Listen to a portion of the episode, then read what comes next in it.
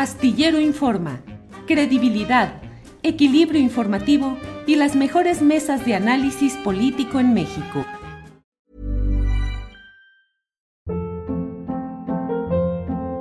Hold up. What was that? Boring. No flavor. That was as bad as those leftovers you ate all week. Kiki Palmer here, and it's time to say hello to something fresh and guilt-free. Hello Fresh. Jazz up dinner with pecan-crusted chicken or garlic butter shrimp scampi. Now that's music to my mouth. Hello Fresh. Let's get this dinner party started. Discover all the delicious possibilities at hellofresh.com. Hey, it's Ryan Reynolds, and I'm here with Keith, co star of my upcoming film, If, only in theaters, May 17th. Do you want to tell people the big news? All right, I'll do it. Sign up now and you'll get unlimited for $15 a month in six months of Paramount Plus Essential Plan on us. Mintmobile.com slash switch. Upfront payment of $45 equivalent to $15 per month. Unlimited over 40 gigabytes per month. Face lower speeds. Videos at 480p. Active Mint customers by 531.24 get six months of Paramount Plus Essential Plan. Auto renews after six months. Offer ends May 31st, 2024. Separate Paramount Plus registration required. Terms and conditions apply if rated PG. Astillero Informa, credibilidad, equilibrio informativo y las mejores mesas de análisis político en México. Doctora Mantilla, buenas tardes. Buenas tardes, ¿qué tal? ¿Cómo está, Julio? Mucho gusto. No, hombre, al contrario, doctora, muchas gracias. La había buscado en días anteriores, doctora, porque quería tener su opinión respecto a lo que está sucediendo, dado que usted y otros uh, académicos y científicos tienen una organización de análisis y de postura sobre el tema que se llama conciencia. ¿Cómo ha visto todo esto, doctora Mantilla? Muchas gracias por la pregunta. Mira, nosotros hicimos este grupo que se llama Conciencia Crítica por el Conocimiento como Bien Común. Con quiere decir con otros también, ¿no? No solo conciencia, pues. Y eh, empezamos a, re, a, reunirnos justamente porque sea de modo individual o sea invitados por el CONACYT, yo fui de las dos cuestiones. ¿eh?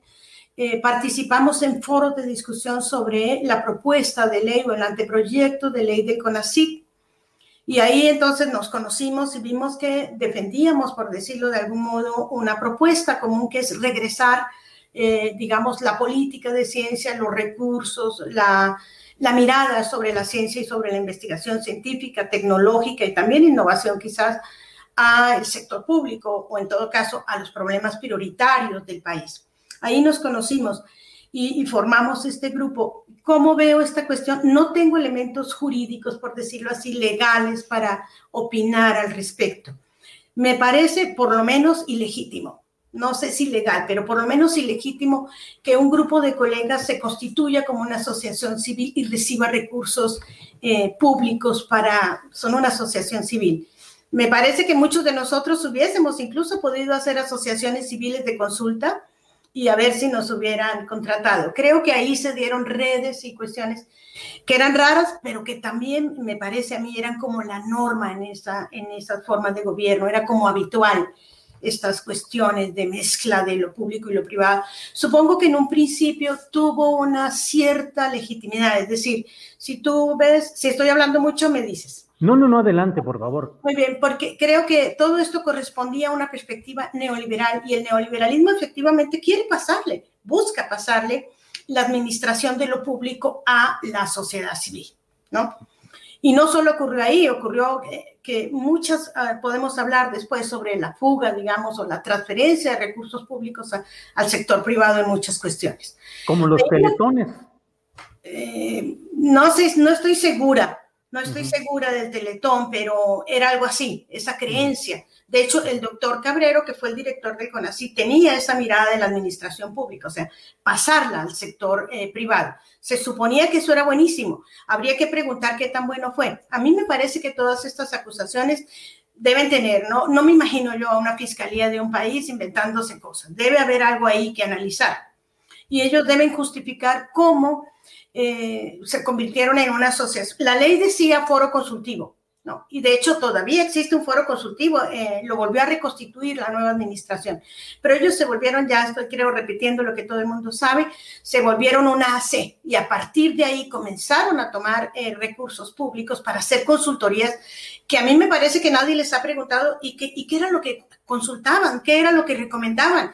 Porque la verdad creo que también podrían ser objeto de análisis académico, si tú quieres, sobre los consejos que daban.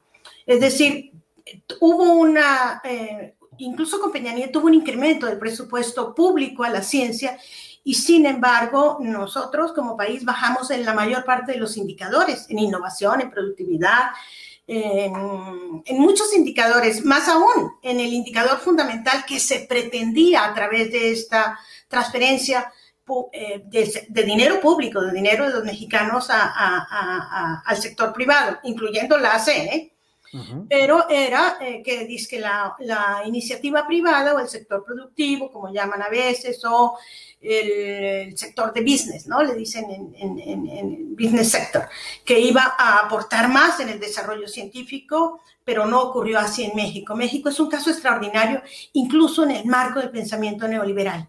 ¿Sabes? O sea, le dieron mucho más dinero que otros países de todos los de la OSD y la inversión privada en el sector de ciencia, tecnología e innovación bajó. Entonces, habría que preguntar también qué tipo de consejos daban y cómo, a pesar de que veían que todos los indicadores estaban bajando, siguieron con esa política. Yo estuve, eh, escuché la, entrevista que le hiciste al doctor Franco, que era el director de, y él te dijo, bueno, nosotros hacíamos también eh, recursos extraordinarios. Entonces, no, no sé qué realidad hacían, que a mí no me queda claro, pero si se averiguara qué era lo que hacía para el CONACID, me gustaría saber que, cómo evalúan ellos mismos sus propias consultorías. ¿Sabes? Como país, ¿qué fue lo que hicieron? Esa es una pregunta académica que yo creo todos tenemos en mente, porque la verdad no creo que la ciencia haya avanzado. De hecho, se dio un énfasis enorme en lo que llamaban la innovación, o llaman la innovación, que en realidad es convertir al CONACYT en un poco como una secretaría de economía, porque ¿qué el, el desarrollo científico que hubo en ese lapso? Creo que otros países que hicieron inversiones, digamos, en el marco de la, del pensamiento neoliberal, obtuvieron mejores cuestiones que las nuestras, mejores resultados. Entonces, eso sería. Creo que hay algo ahí. Eh, pero me parece que no hay que personalizarlo, ¿sabes, Julio? Me parece que era un modelo completo de desarrollo, de, digamos, de política pública, que por supuesto a la luz de la nueva mirada, pues se ve simplemente monstruoso pero creo que francamente era la norma. Ahora, doctora Mantilla, em, pareciera por algunos de los eh, trabajos que se han ido conociendo que formaron parte de lo que hacía este foro consultivo, pues está el caso de validar el que no se rescataran los cuerpos en pasta de conchos, eh, el apoyo a la reforma energética peñista. Entonces, eh, sí, sería, sería todo esto una estrategia para validar decisiones políticas usando el parapeto o la etiqueta de lo científico, asumiendo que lo científico tiene una valoración social alta de respeto, pero a fin de cuentas, pues estaban haciendo política y metidos en política. ¿Crees que así era, doctora Mantilla? Mira, yo creo que, que ser científico es tener una relación particular con el conocimiento. ¿No? Y que mientras tengas esa relación puedes concebirte como científico. Si modificas tu relación con el conocimiento y te colocas como burócrata o más aún, si haces mal uso del dinero público, me parece que no deberíamos seguir usando ese nombre y me parece peligroso porque hay un desprestigio general, digamos, a los, a los científicos y no me parece justo.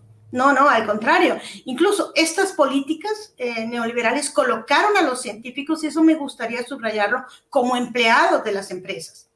Los asignaban a las empresas, ¿no? Entonces, no creo que sea justo. Ahora, sí hay una política pública respecto a la ciencia, ¿no? Decir que la ciencia no obedece a una política pública, pues no, sí hay. Hay una política que dice, vamos a destinar el dinero de la ciencia a tal lado, vamos a darle prioridad a esto. Eso le llamamos política en ciencia y tecnología. Ellos sí tenían una política en ciencia y tecnología que era beneficiar al sector privado. Creo que así se ve clarísimo. Ahora, ¿qué tanto ellos se beneficiaron a sí mismos a través de ese beneficio del sector privado? es algo que, realmente yo personalmente desconozco. Me queda claro que si estaban haciendo recomendaciones al CONACYT, las hicieron definitivamente a favor de programas que tuvieron una importancia central, hacia donde se destinó gran parte del presupuesto del CONACYT incluso más que a los centros públicos en un momento dado, en todos estos años, y que lo hicieron a sabiendas de que no estaba funcionando esa política, no estaba funcionando. Te digo, todos los indicadores bajaban, entonces, ¿cómo es posible que tú sigas financiando al sector privado si lo que pretendes con este financiamiento es que el sector privado apoye el campo de la ciencia, la tecnología y la innovación y ves que no lo hace, ves que año con año disminuye? Esa es una pregunta académica que yo creo que el foro debería responder o debería responder quienes se hicieron cargo de esta política. ¿Cómo la mantuvieron? Y, por ejemplo, el doctor Cabrero escribió un artículo en la jornada, porque no creas que es la primera vez que se le cuestiona esto. Lleva años, desde el 2006, inclusive cuando hay un cambio, como yo he estudiado esto, no, desde el punto de vista académico, eh, cuando hubo un cambio con el doctor eh, Parada, Parada creo que se llamaba, que él era, bueno, pidió su, su, renuncia al parecer, o eso decían los periódicos, la, la Asociación Mexicana de la Ciencia, era porque ya esto estaba mal y la política del doctor Cabrero continuó lo mismo. Él contesta a unos académicos que, le, que hacen una, como preguntas en la jornada, justamente, en el 2006, 2007, no recuerdo, lo, lo imprimí, pero si quieres lo reviso ahorita y él contesta que sí, que es que así es como los países desarrollados han crecido con la inversión, con la transferencia del dinero público a, las empresas privadas. Y da el ejemplo de Corea, de Japón, de Finlandia, mm, pero ellos aportaron el 20%. Para ver la dimensión de lo grave del caso mexicano, el gobierno aportaba, y sigue aportando, ¿eh? que quede claro, cerca del 80% del gasto en ciencia y tecnología. Cuando en todos los países desarrollados es por completo la inversa, es decir, es el sector privado el que apoya la innovación, la ciencia y la tecnología. Eso me gustaría que fuera puesto como una pregunta. Lo otro que hay que reflexionar también es que te digo, yo conozco, tengo colegas de todo el país que estamos haciendo es justamente esta, esta, esta organización, que también son estudiosos de lo que estaba pasando en Econacyt. Cualquiera de ellos hubiera podido armar una C. La atribución del nombre ¿sabes? Me parece como ilegítima. O sea, si la ley crea foro consultivo hace, foro consultivo y ellos ponen foro consultivo hace, se toman como el monopolio de la consultoría en ciencia y tecnología. Y pues era una visión, tú sabes que el campo de la ciencia es también un campo de debate. Y yo creo que ese debate no es nuevo, ese debate es viejo. Nosotros en la Universidad de Guadalajara hicimos un primer libro. Cuando fue el, el, gobierno de Fox que hizo una nueva ley de ciencia y tecnología, hicimos un foro, incluso vinieron las personas que fueron eh, después de parte del foro consultivo, etcétera, y había un debate serio sobre lo que esa ley significaba. Una postura verdaderamente académica de una institución académica hubiera sido, a ver, que venga un consulto este, consulto aquel, ¿sabes? Como hizo, por ejemplo, ahorita el CONACYT con la nueva ley. Ahí fuimos todos, todos, todos.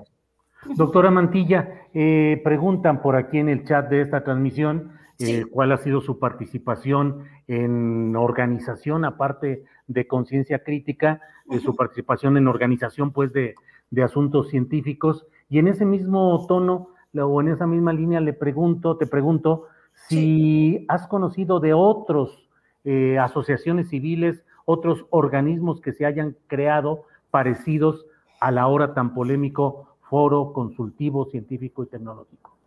No lo creo, doctor. No. Eh, don Julio, pero también, ya, yo ya la, hice. ya la hice hoy. Pero también eres doctor, eso te lo puedo asegurar, ¿no?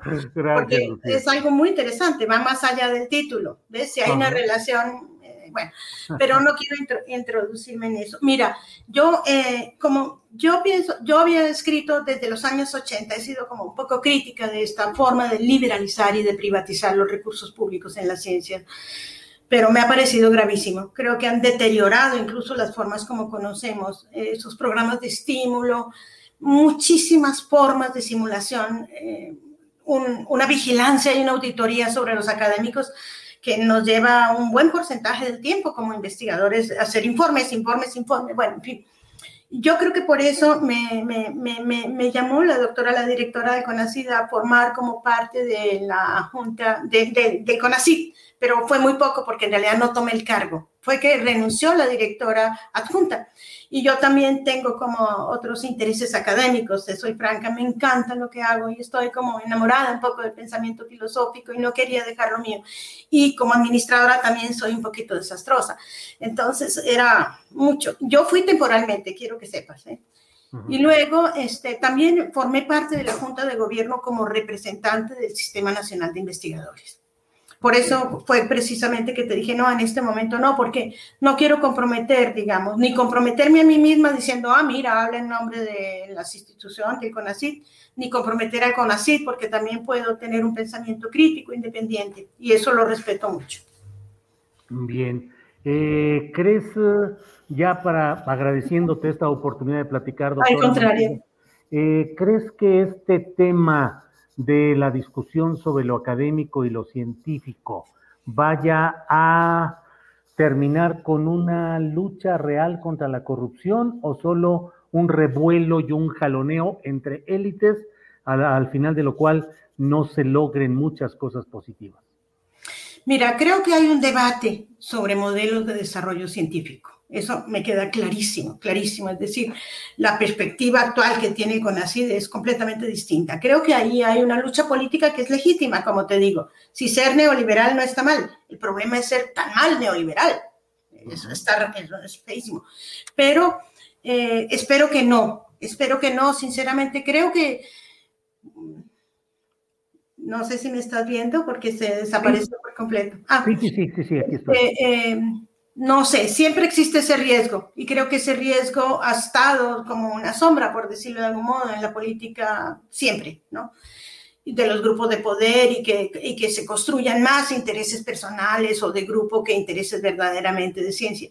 Creo que en esta ocasión el riesgo es menor, porque conozco, digamos, las personas que actualmente están en Econasí, porque conozco a mis colegas que están en conciencia crítica, Creo que hay un proyecto verdadero de ciencia y creo que en parte esa es la molestia que hay también con el grupo de, que estaba en el poder.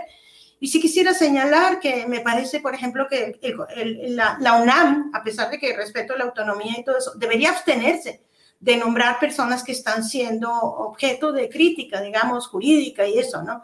No estoy diciendo que sean culpables, pero que se abstengan. Y otra cosa que me gustaría señalarte es que, que, me sorprende, digamos que si, por ejemplo, yo fuera acusada de corrupción, me encantaría que mis amigos escribieran cartas diciendo, sí, investiguele, investiguele, investiguele. Porque como no tengo nada que temer, me encantaría que dijeran que la investiguen, por favor. Entonces, no veo por qué decir que no nos investiguen. Si hay dudas de algo, pues que se resuelva, ¿no? Claro. Eh, espero que no concluya en una grilla política y que siga siendo lo mismo. Espero que no. Claro. Pues eh, Lucía Mantilla, doctora, muchas gracias, gracias por la oportunidad de contar con tu opinión, con tu punto de vista y seguiremos atentos a lo que siga en este tema, doctora. Muy bien, muchísimas gracias por permitirme hablar. Al contrario, gracias y hasta luego. A la doctora Mantilla. Para que te enteres del próximo noticiero, suscríbete y dale follow en Apple, Spotify, Amazon Music, Google o donde sea que escuches podcast te invitamos a visitar nuestra página julioastillero.com.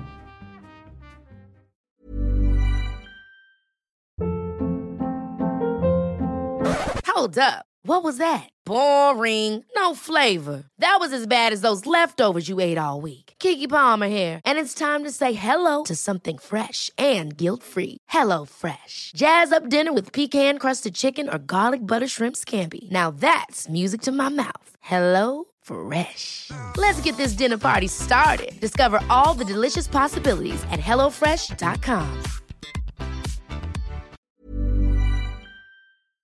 Para que te enteres del próximo noticiero, suscríbete y dale follow en Apple, Spotify, Amazon Music, Google o donde sea que escuches podcast. Te invitamos a visitar nuestra página julioastillero.com.